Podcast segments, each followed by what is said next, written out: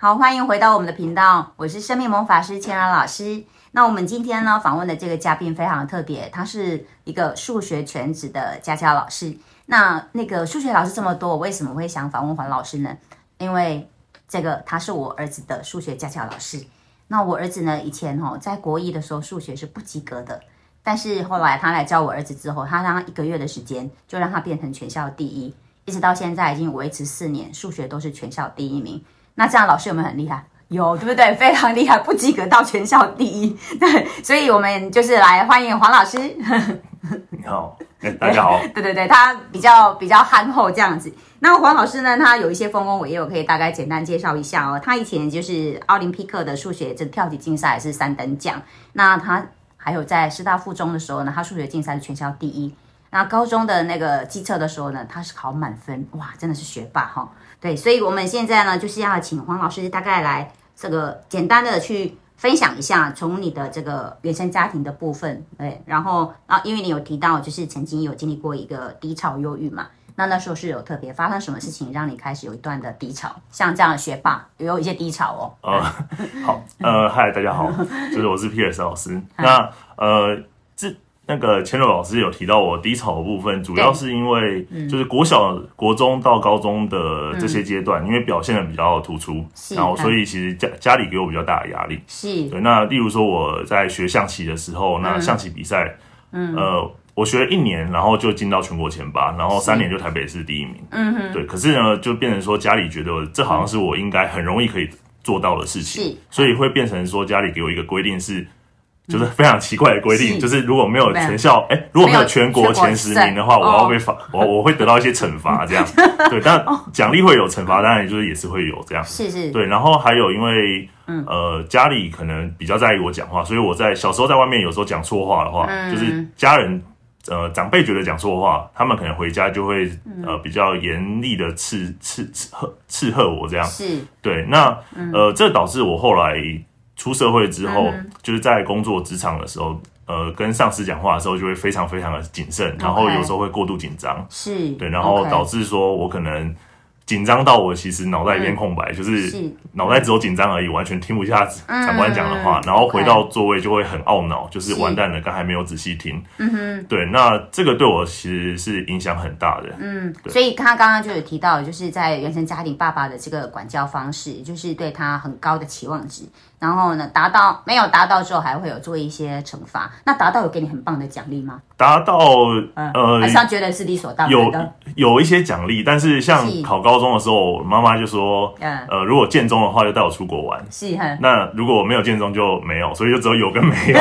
所以后来到附中就没有，就什么都没有了。OK，那你进到附中之后，有没有一些很大的一个转变？进到附中，因为其实竞争力就是大家都很厉害，是对。那因为我在万华那边，其实学校相对的资源可能没有像大安区、信义区这么丰富，所以其实上高中的时候很多东西听不太懂。是对。那听不懂的情况下，呃，高中老师有一些会觉得国中你们这个应该讲过了，是。然后我当时就是有点挫挫折，因为几乎就是国呃国中都大概班上就是前三，因为我们班其实有嗯两个附中一个北一，对对，所以我们就大概是三三四个人在竞争这样。对，那。一到高中，我记得我第一次段考就考了三十几名，是，对，然后那个时候其实有点 shock，是，那。也有在认真的念书，对。可是后来有一次拼到班上十几名之后，我自己是心里内心蛮开心的。虽然说，哎，十几名，但是至少我是在附中里面的十几名，是，那很厉害啊。对。可是后来，呃，因为成绩其实就是起起伏伏，嗯，对。那后来成绩又掉下去之后，我妈就非常的生气，她觉得为什么我就是不念书，然后不花时间，因为她很多身边的朋友的小孩都念到半夜三四点。哦，OK。但是你没有办法念到半夜三四点。对，是。对，然后因为我又喜欢去运动，是对，所以哦，黄老师长很高，一百八十六公分，所以打篮球嘛。呃，对，打篮球。是，他是动静皆宜的学生，他不是只是会念书，他运动啊，各方面啊都很厉害。你看刚刚讲到象棋，还有什么书法也很厉害。书法，书法，他得过台北市第二。是啊，对啊，你看，就是全才的孩子。嗯，对。然后就是妈妈比较，她很在意我成绩。对，那我那个时候觉得，因为离家有一段距离。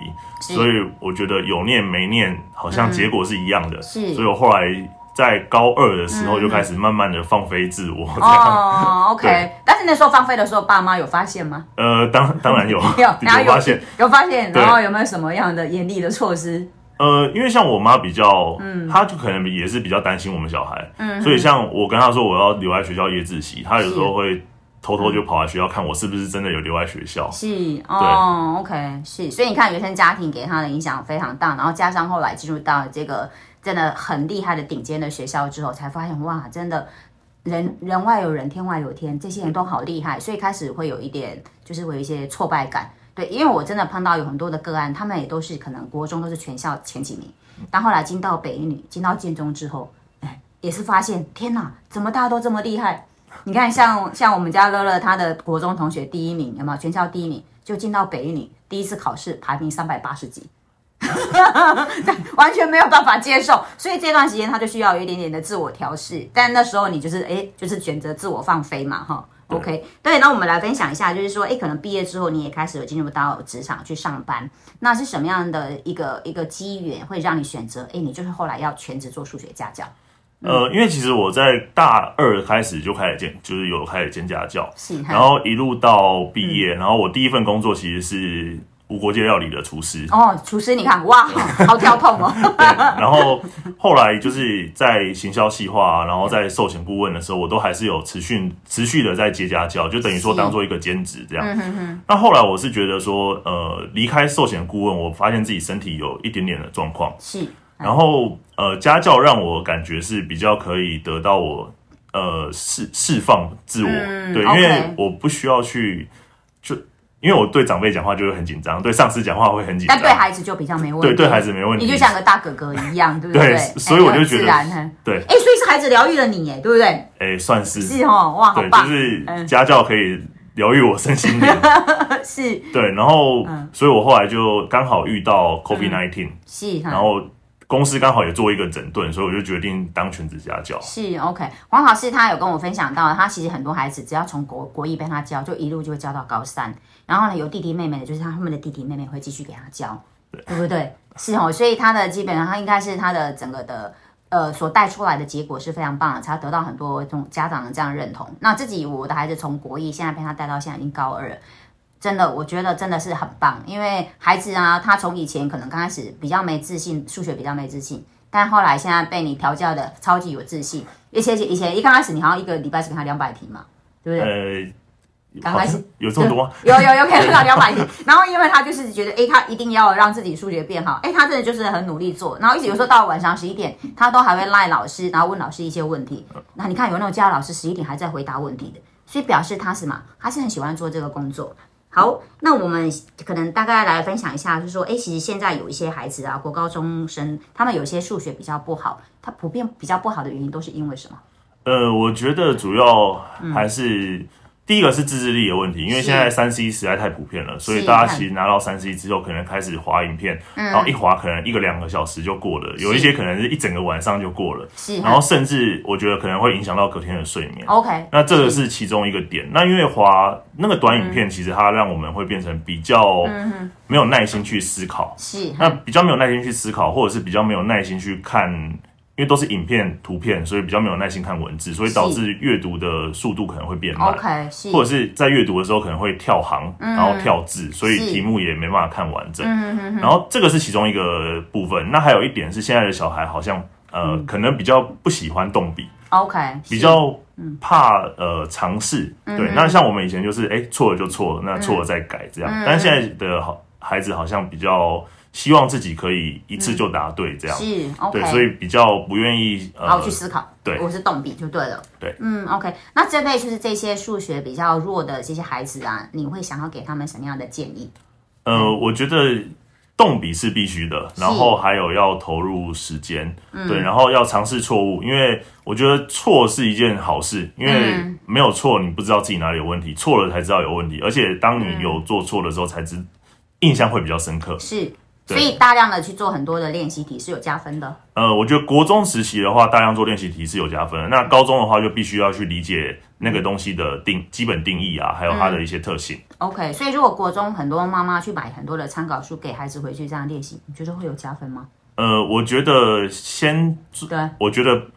订正要确实订正，要确实因为订正如果做了很多一直重复错一样的，其实没有用。所以嗯我觉得买个一两本，然后有确实订正，比做很多还要重要。哦，OK。那如果有些孩子他觉得他数学已经很烂了，他想要放弃呢？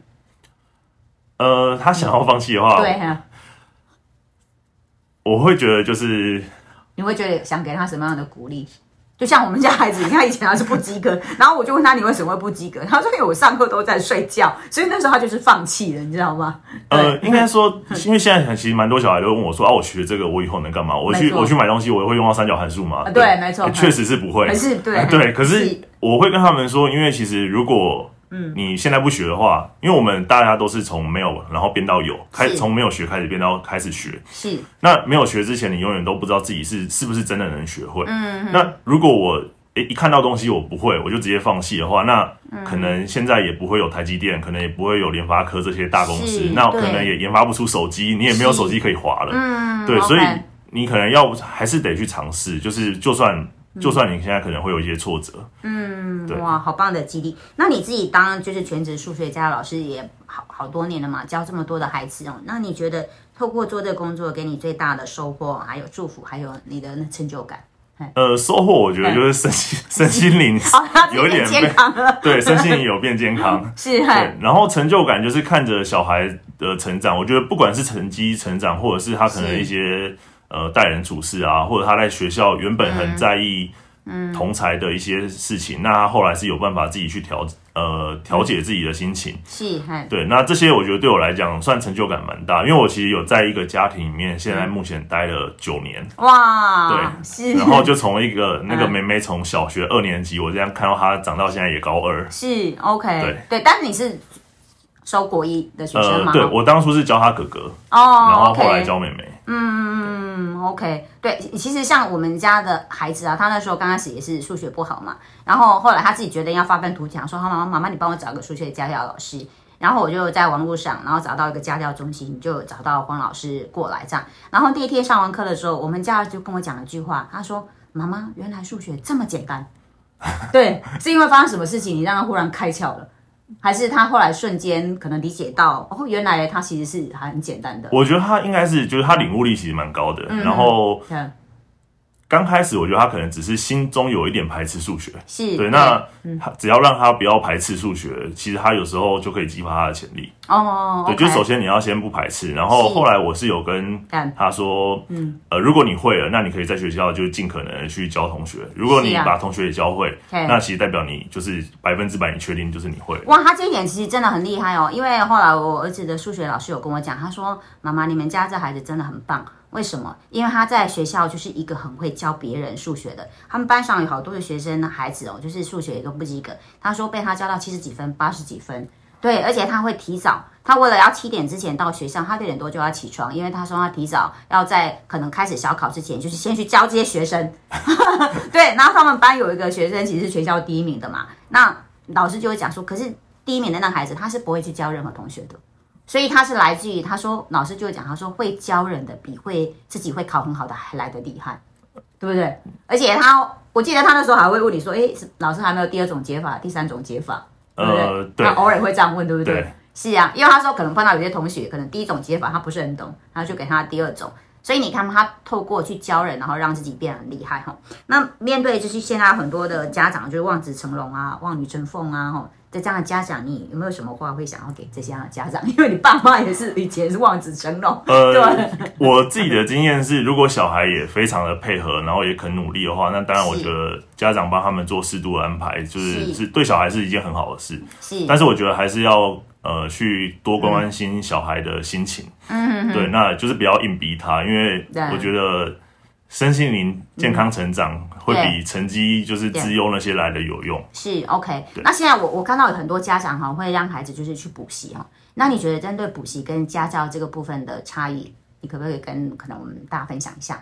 呃，其实去补习的话，我觉得就有一点像在学校上课，只是就是上比较难的东西。是对，所以如果去补习的话，我觉得学生如果是有办法专心听课的，那我觉得是 OK。是，对，但是如果是以程度假设没有到非常好，是，他可能需要个别的问问问题，因为补习班的话其实就是大班制教学，那可能会 maybe 会有课后辅导老师，但是你必须要主动去问。但是我们做家教的话，其实就是透过学生写的，就是写题目的时候，我们就可以知道他这个观念是会还是不会，那哪边懂或不懂，我们就可以在。